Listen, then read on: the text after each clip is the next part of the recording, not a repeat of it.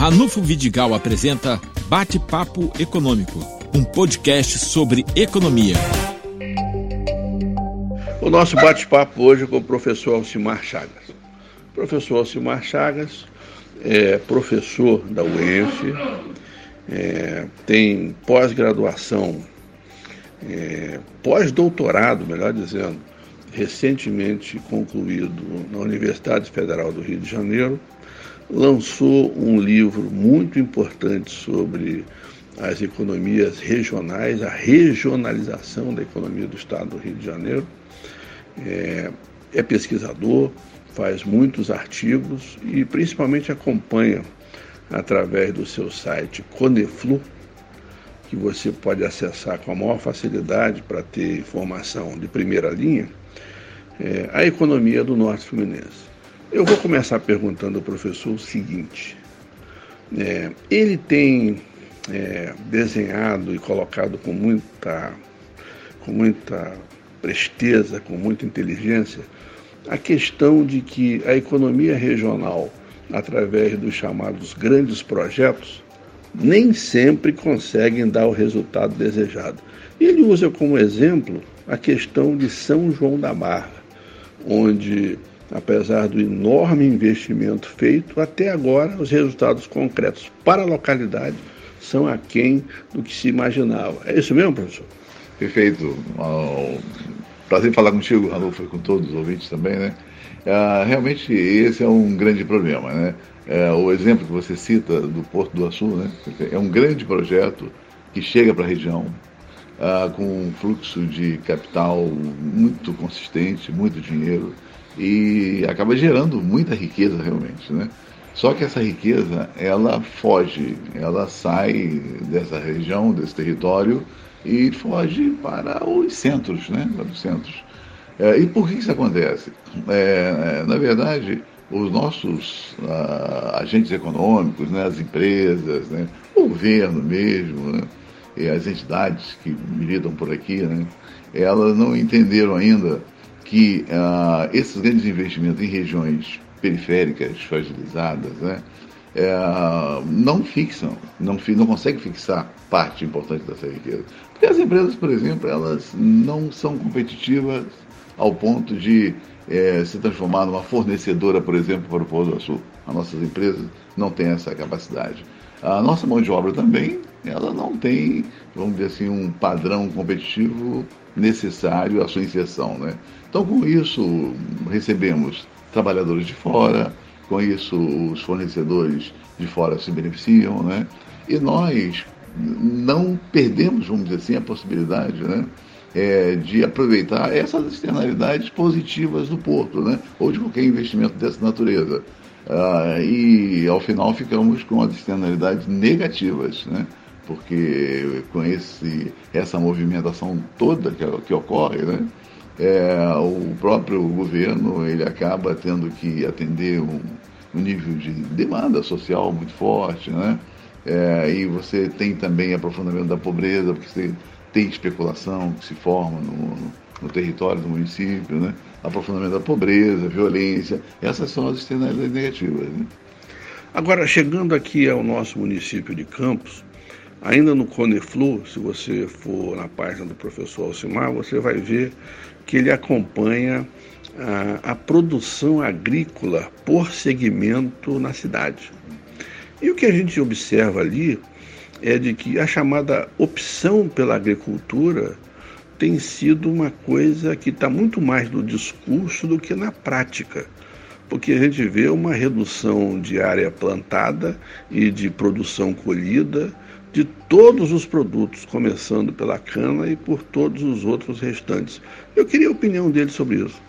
É, bem, isso é verdade. É, o setor agrícola, né, que é um setor importante, que é uma, eu diria que é uma atividade potencialmente importante para o crescimento e desenvolvimento da região, né? Mas ela precisa melhorar muito, né? É, exatamente porque não recebeu o apoiamento necessário, e também é, não pôde operar ainda num modelo de organização produtiva que lhe possibilite maior competitividade. Né? Eu quero dizer o seguinte: os produtores ainda operam né, em propriedades pequenas, não lhe possibilita escala. É, esse, muitos produtores não têm formação, portanto, assumem custos muito elevados, não têm informação sobre o mercado, portanto, não sabem preços né, e são muito dependentes de intermediários. Né? Então, com isso, nós temos também um processo de uh, fuga de riqueza, porque, na verdade, o cultivo né, que ocorre a cada ano é uma riqueza e acaba que os resultados fogem, já que os produtores ficam mais frágeis, mais pobres a cada ano, né? E com isso a gente tem esse encurtamento, esse encolhimento de área plantada, né? de produtividade. Né? É, e a saída, na verdade, seria a, uma nova, um novo formato de organização produtiva. Quer dizer, na verdade, esses produtores deveriam estar trabalhando sob a ótica da produção, da ação coletiva, né? É, a partir da integração universidade, governo, propriedades, etc. Uma alternativa seria a agricultura familiar? Exatamente, a agricultura familiar, mas é, orientada num outro formato, né? Quer dizer, tendo em vista as, fra as fragilidades né, de cada produtor em sua propriedade, o ideal seria pensarmos em termos de território onde pudéssemos ter uma escala, não de cada produtor, e sim do território. Isso quer dizer o seguinte: é a integração da produção. Se eu tenho 10 pessoas produzindo batata, por exemplo, né, é, orientada com tecnologia, conhecimento, etc., e com o apoiamento dessas entidades, universidades, CEMATEC, governo, é, naturalmente nós teríamos uma escala melhor desse cultivo, com um custo muito menor e uma possibilidade do mercado absorver com um preço melhor favorecendo esses próprios produtores.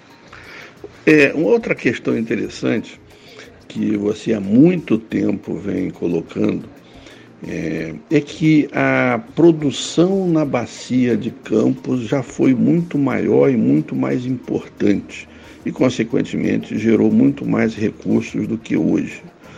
Faltou uma diversificação e mais, faltou uma melhor prioridade do gasto com essa indenização no petróleo, diga-se royalties e participação especial? Bem, eu diria que sim, né? Quer dizer, o, o, petróleo, na verdade, é um, um esforço, um investimento que vem de fora para dentro, né? É, nós não temos controle sobre isso. Os municípios recebem royalties do petróleo né, pela produção, exploração, é, mas nós não temos nenhum controle sobre isso. Então, esses recursos que chegaram gratuitamente, vamos dizer assim, né, eles deveriam ser é, gerenciados de uma outra maneira. E, além disso, os municípios não deveriam ter abandonado as atividades tradicionais. Como ah, essa receita ela tem uma representatividade muito grande, a receita do petróleo, isso levou a uma certa acomodação. Né?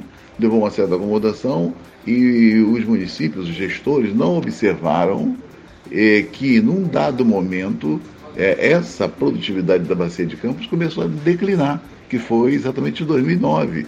É, como não foi observado o declínio né, é, dessa produtividade, é, o choque maior foi com a queda do preço do petróleo em 2014, né? O choque no setor petrolífero que aconteceu no mundo inteiro, e aí já não tinha mais jeito, né? E hoje o que a gente tem é exatamente um encurtamento muito substancial das receitas de royalties. Né? Não temos alternativas, porque não foram pensadas essas alternativas, né? E ainda temos essa expectativa do final do ano, né? Que pode ocorrer, né, por vias políticas, uma nova redistribuição dos royalties. Se isso acontece, quer dizer, ah, será o caos pra, nessa região, né? Porque não pensamos em alternativas.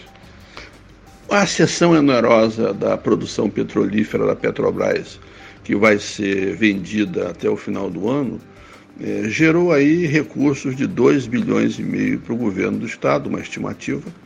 Isso garante pelo menos o 13 terceiro salário em dia, não é, professor? Ah, sem dúvida. É, entretanto, o, o, o, Estado também né, apresenta uma dificuldade financeira bastante grande.